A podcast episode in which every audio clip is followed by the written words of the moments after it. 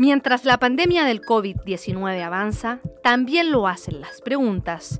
En Duna conversamos con los mejores especialistas para resolverlas. Esto es Coronavirus al Día. Bienvenidos a Coronavirus al Día, el podcast de Radio Duna para entender mejor la pandemia que ha cambiado nuestra vida cotidiana y para aprender a cuidarnos mejor. Este es el segundo episodio de este podcast y tal como la semana pasada, los invitamos a que eh, nos envíen sus preguntas sobre el tema en nuestras redes sociales, que es arroba Radio Duna, tanto en Instagram como en Twitter, con el hashtag Coronavirus al Día. Esta semana contamos con una especialista destacadísima, ella es Claudia Cortés, infectóloga, vicepresidenta de la Sociedad Chilena de Infectología y académica de la Universidad de Chile. Claudia, ¿cómo estás? Muchísimas gracias por atendernos hoy. Hola, muchas gracias por la invitación. Claudia, eh, la idea aquí es como orientar un poco las muchas preguntas que están teniendo y que estamos teniendo todos a, medida que esta pandemia eh, se extiende, ¿cierto? Y que de alguna manera la, información que recibimos o, va cambiando o va modificándose y de alguna manera necesitamos eh, mayor orientación. Pero quería partir preguntándote por, em, por cuál es la situación que tú ves, observas ahora en nuestro país, entendemos, entendiendo que hay diferencias regionales, estamos por supuesto con una gran preocupación actualmente en Magallanes, eh, pero ¿cómo ves que va evolucionando este tema actualmente y ¿Cómo anticipas mirando lo que está pasando, por ejemplo, en Europa? A ver, yo creo que es difícil y tal como tú lo decías, es difícil tener una mirada homogénea del país porque hay zonas que están en franca retirada. De hecho, la región metropolitana, algunos lugares de la región metropolitana, los números van bastante bien y retrocediendo, pero hay otros que ya empezaron a subir. Y tenemos Punta Arena, que es un fenómeno bien particular porque lo que está ocurriendo ahí es algo que es bien inaudito. Por supuesto que este es un virus que tiene ocho meses, eh, pero ese nivel de, contagiosidad eh, hace pensar en una posible mutación, que de hecho se está aislando. Algo raro está pasando en Punta Arenas y es bien interesante desde el punto de vista científico y hay que ir a buscarlo.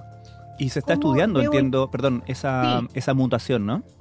Efectivamente, lo que pasa es que tú puedes encontrar una mutación, pero eso eh, no sabes si es la causalidad de que mm. esto sea más contagioso o más agresivo tienes dos cosas. Tienes una mutación que se está detectando y que la gente de, que tienen un muy buen equipo en Punta Arenas ya la, ya la lograron identificar. Y paralelamente puedes ver que clínicamente el virus se está comportando de una manera muy diferente como lo hizo en abril. Ahora, todavía no puedes relacionar directamente esas dos cosas, pero son dos fenómenos que están ocurriendo simultáneamente y asociación no es causalidad. Perdón, pero ¿cuál es, la, y, cuál es la, la diferencia en cómo se está manifestando clínicamente? En que ha habido muchísimos más casos y una tasa de transmisión, un R más elevado. El número de personas que se contagian desde un caso índice es mayor. Pero no sabemos si eso es por esta mutación o no. Eso requiere de otro tipo de estudios. Pero por lo menos sí, obviamente hay una mutación que no es una mutación eh, desconocida, una mutación que estaba descrita en otros lugares del mundo, pero que efectivamente es una, por así que llaman, la cepa de virus distinta la que está circulando ahora que la cepa de virus que estuvo circulando en abril. tú me preguntas por todo el país. Es difícil tener una mirada de todo el país. Estamos en una fase que yo llamaría naranja, eh, si lo vamos en un semáforo, digamos, porque hay lugares que están muy rojos, eh, y todavía no tenemos lugares verdes, tenemos lugares quizás amarillos en que se han ponido, ha podido ir eh, flexibilizando algunas medidas, pero a mí lo que nos, me asusto, a mí y a mis colegas, es una flexibilización. Yo entiendo que estar siete, ocho meses encerrado hace que uno quiera mandar toda la punta del cerro en la medida que puedas abrir y salir de tu casa, pero es muy poco probable que nosotros como país, como ciudadanos, tengamos un comportamiento mejor o una respuesta mejor que lo que le está pasando a París, que ayer la volvieron a cerrar, a Melbourne, que lo volvieron a cerrar, a Madrid, que lo están por cerrar. Entonces, y si ustedes ven el tiempo que pasó entre la primera y la segunda ola en esos países, fueron como cuatro o cinco meses, así que es posible que en uno mes mm. más estemos de nuevo ahí. Entonces, la idea es poder evitarlo, es, es aprender como no lo hemos hecho. Vimos que esta cosa partió en China, pero estaba muy lejos, después estaba en Italia, pero seguía siendo muy lejos, después España, bueno, está menos lejos, después Nueva York. Mm. Y vamos de nuevo. Claro, claro. Ahora, me acuerdo que una de las, de las preguntas que estaban por resolverse de alguna manera cuando comenzó, por ejemplo, el verano europeo, era ver justamente el comportamiento del virus en otras condiciones eh, ambientales, en otras condiciones climáticas. ¿Qué conclusiones sacamos suponiendo, o sea, perdón, eh, asumiendo que lo que viene para nosotros es el verano, eh, en función de lo que pasó en el verano en el hemisferio norte?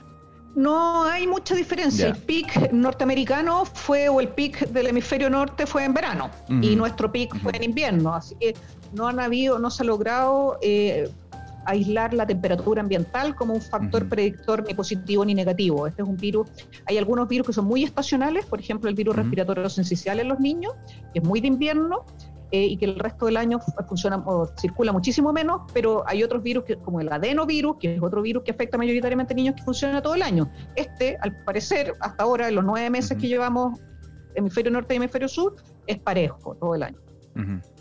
¿Qué preocupación deberíamos poner em, eh, cuando hablamos de grupos de riesgo específico en función de la extensión de esta pandemia? Los grupos de riesgo en términos, a ver, todos tenemos el mismo riesgo de infectarnos, de contagiarnos del virus, pero no todos tenemos el mismo riesgo de desarrollar una enfermedad grave. Claro. ¿Quiénes son? Es la edad, el principal marcador. Sobre los 70 años, el riesgo de terminar con una infección grave que requiere hospitalización, oxígeno, falla respiratoria, eventualmente la muerte, sube significativamente. Y eso ha sido transversal en todo el mundo. En todos los países ha sido igual. Arriba de los 70 años, la cosa se pone más difícil. Otros factores de riesgo que hemos podido aislar, las estadísticas en Chile de ese tipo de datos están funcionando bastante bien. Los pacientes hipertensos, los pacientes cardiópatas o con alguna patología cardiovascular, los pacientes obesos.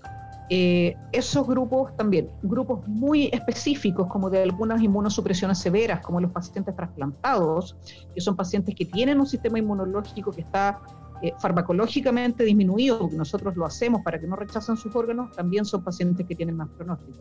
Pero, por ejemplo, los pacientes con VIH, que es un grupo que está muy asustado, que están en un buen control de su VIH, con un buen tratamiento, no tienen mayor riesgo que la población general determinado por su edad. Esa es la gente que uno tiene que mirar. Y originalmente, y esta es una de las cosas que hemos aprendido con este virus, en marzo creíamos que los niños no les pasaba nada.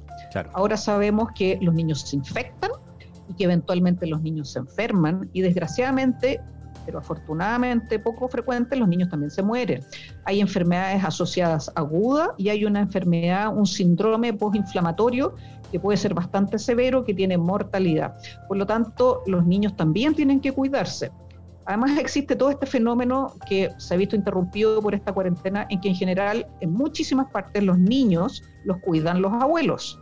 Por lo tanto, juntas a un niño que mayoritariamente tiene poco riesgo de enfermarse con un abuelo o abuela que puede enfermarse y morir.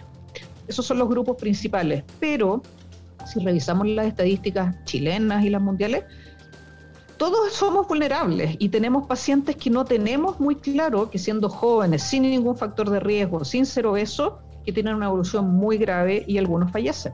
O sea, aquí las precauciones tienen que ser para todos. Claudia, Estamos hablando en un momento en que prácticamente toda la región metropolitana está desconfinada eh, y que también eh, gran parte o, gran parte del país, bien digo. Em, ¿Cuáles son las recomendaciones que tú darías a quienes ya estamos en, eh, de alguna manera con la sensación de que esto ha quedado atrás y ya comienzan las, las reuniones de amigos, las reuniones familiares? ¿Qué, ¿Cuáles son las precauciones que tú crees que deberíamos tener todos y mantener? Yo creo que todavía no estamos para grandes reuniones. La primera recomendación es que si te vas a juntar con alguien que sea al aire libre, cuando uno está al aire libre la posibilidad de transmisión es mucho más baja, con mascarilla. El problema es que cuando uno se junta con los amigos y se junta con alguien y va al asado, uno come. Eso significa sacarse la mascarilla. Y el segundo problema es que uno toma, y habitualmente toma alcohol. Y uno se desinhibe y deja de seguir ciertas indicaciones y eso le pasa a todo el mundo. El curado maneja mejor y me saco la mascarilla. Claro. Ese es uno de los problemas. Eh, en general, reuniones de pequeños, de pequeños grupos, eh, en el ambientes abiertos, separados, y si vamos a comernos un asado, tú por allá, yo por acá, no menos de un metro, de un metro y medio, si esto todavía anda circulando. Eh, me acuerdo de una observación que se hacía que tiene bastante sentido, ¿no? Que se hizo cuando comenzaron a, desconfinar eh, el Reino Unido, que empezaron a eh, poner límites en las reuniones de las personas y también de la música que ponían. Uno dice, bueno, ¿por qué la música? Y la, lógica era bastante clara, era que cuando hay música la gente tiende a hablar más fuerte y cuando la gente habla más fuerte tiende a escupir más cuando habla. más, exactamente, tal cual. La música es una cosa importante y el comer. el problema del mm. comer es que uno no es que te pongas la mascarilla para ponerte una cuchara y después te la saques y te la pongas y te la, sacas y te mm. tomas ahí el vino, la cerveza y no te la pusiste más. Claro. Ese es el, como el gran tema. Y si lo pasas bien, más encima te va a estar riendo, imagínate. Claro. Entonces uno puede reírse, pero con mascarilla. Uno puede reírse desde lejos y también hay que flexibilizar un mm. poco, si no vamos a terminar todos locos. Sí, claro. Pero no estamos todavía en un momento, o sea, para mí es difícil de comprender que hayan fiestas clandestinas en lugares mm. cerrados, que hayan 50 personas sin mascarilla, eh, en un aire viciado que recircula, porque el riesgo es alto. Y al margen de, la, de las recomendaciones que se van a poner en, en práctica de parte de las autoridades a las personas, ¿qué les recomendarías para el plebiscito del 25 de octubre, para ir a votar? ¿En qué habría que fijarse para extremar las medidas de cuidado? Llevar tu propio lápiz, cosa que es mandatoria para el plebiscito, usar una buena mascarilla, eh, no sacársela, no comer cuando estoy en la fila, no tomarme un helado, no tomarme el agua. Mientras estoy expuesta a más personas, en que va a ser muy difícil mantener el metro, metro y medio ideal, es no sacarme la mascarilla y a la vuelta o si tengo en el camino usar alcohol gel. Si uno usa una buena mascarilla, se lava las manos con agua y jabón o usa alcohol gel, basta. La verdad es que nosotros quienes trabajamos en coronavirus estamos todo el día expuestos a pacientes con coronavirus, nos tosen encima todo el día, pero usamos una buena mascarilla, nos lavamos las manos y las tasas de contagio son muy bajitas porque nos cuidamos con cosas que son así de simples. Y la mayoría de la gente piensa que son poco útiles, pero la verdad es el lavado de manos, la mascarilla, ah, perdón, y el visor facial o lente o anteojos. Eh, es menos probable, pero este virus puede ingresar a través de la mucosa ocular, de la, de la conjuntiva. Por lo tanto, o esas máscaras faciales que a veces se empañan no son incómodas, o anteojos, hay una serie de artilugios que uno puede protegerse. Pero los anteojos, los anteojos normales, los que usas tú, o, anteojos de, de, sol, ¿cumplen algún tipo de barrera? Sí, pero poca, porque son muy chicos en general. Mm. Entonces te puedes saltar por arriba, depende de qué distancia estés de la persona. Pero si te mantienes a un metro y medio, es muy poco probable, salvo que sea muy gritón, que te llegue un mini escupo al ojo, digamos. Claro, Pero hay algunas eh, antiparras más grandes.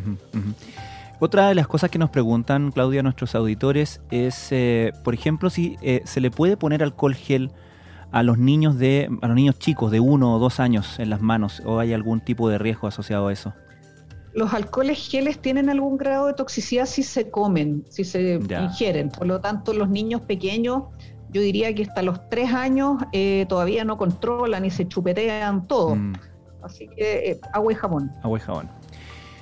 Otra pregunta que nos hacen es si eh, la gente que tiene mascotas, si es que al volver de, un paseo eh, deberían lavarle las patas, desinfectar sus patas.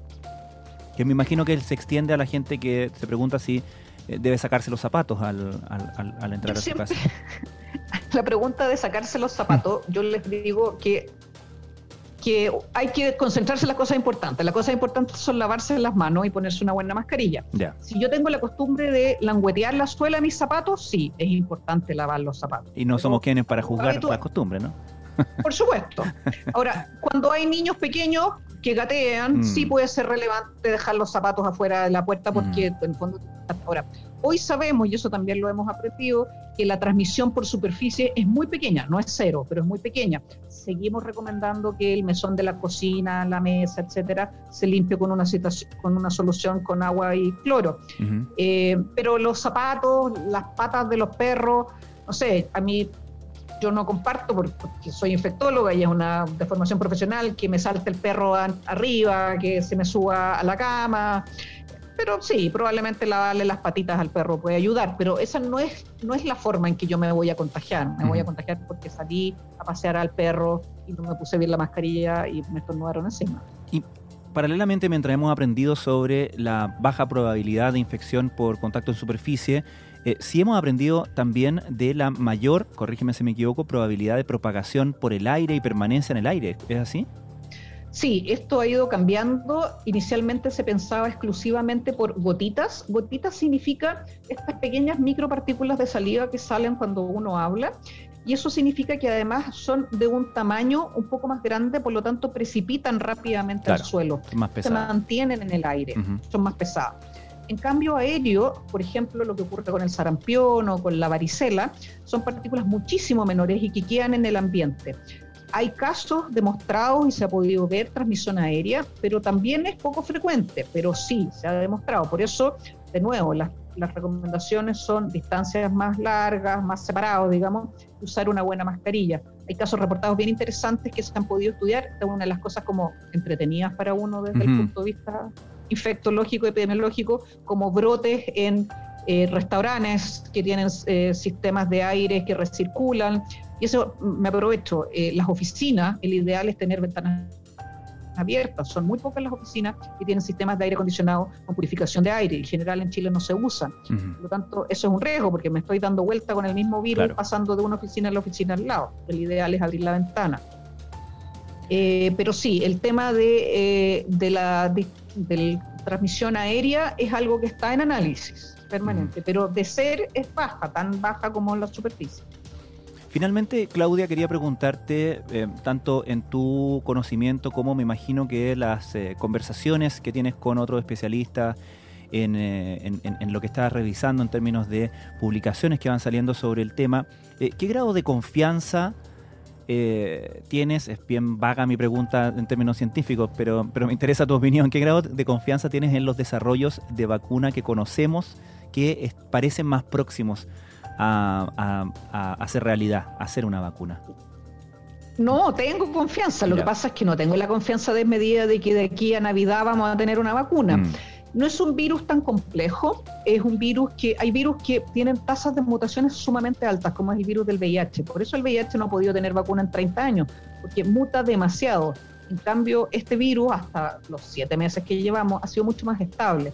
Por lo tanto, las probabilidades de poder tener una vacuna efectiva existen. Lo que pasa es que hay que hacerlo paso a paso y no podemos saltarnos una etapa porque corremos el riesgo de ver eh, complicaciones asociadas. Por lo tanto, cuando el estudio de Oxford se detuvo transitoriamente, estuvo muy bien. Es muy probable que a varios de los otros estudios en paralelo les ocurra lo mismo, pero es parte del proceso. ¿Cuándo vamos a tener una vacuna disponible para todos, eh, distribuida un año más? No creo que antes. Bueno, Claudia Cortés, infectóloga, vicepresidenta de la Sociedad Chilena de Infectología, académica de la Universidad de Chile. Muchísimas gracias por habernos acompañado en este episodio de Coronavirus al Día. Un gusto. Nosotros los dejamos... Sigan lavándose las manos. y usando la mascarilla. Eh, Así es. Nosotros los dejamos invitados a que obviamente se suscriban de forma totalmente gratuita a este podcast en... Eh, Spotify, iTunes, Google Podcast, donde sea que escuchen sus podcasts, pueden también vernos en la página de Duna, duna.cl y pueden enviarnos sus preguntas eh, a través de nuestras redes sociales, arroba Radio Duna, a través de Instagram, de Twitter, con el hashtag coronavirus al día. Nos encontramos la próxima semana. Muchísimas gracias.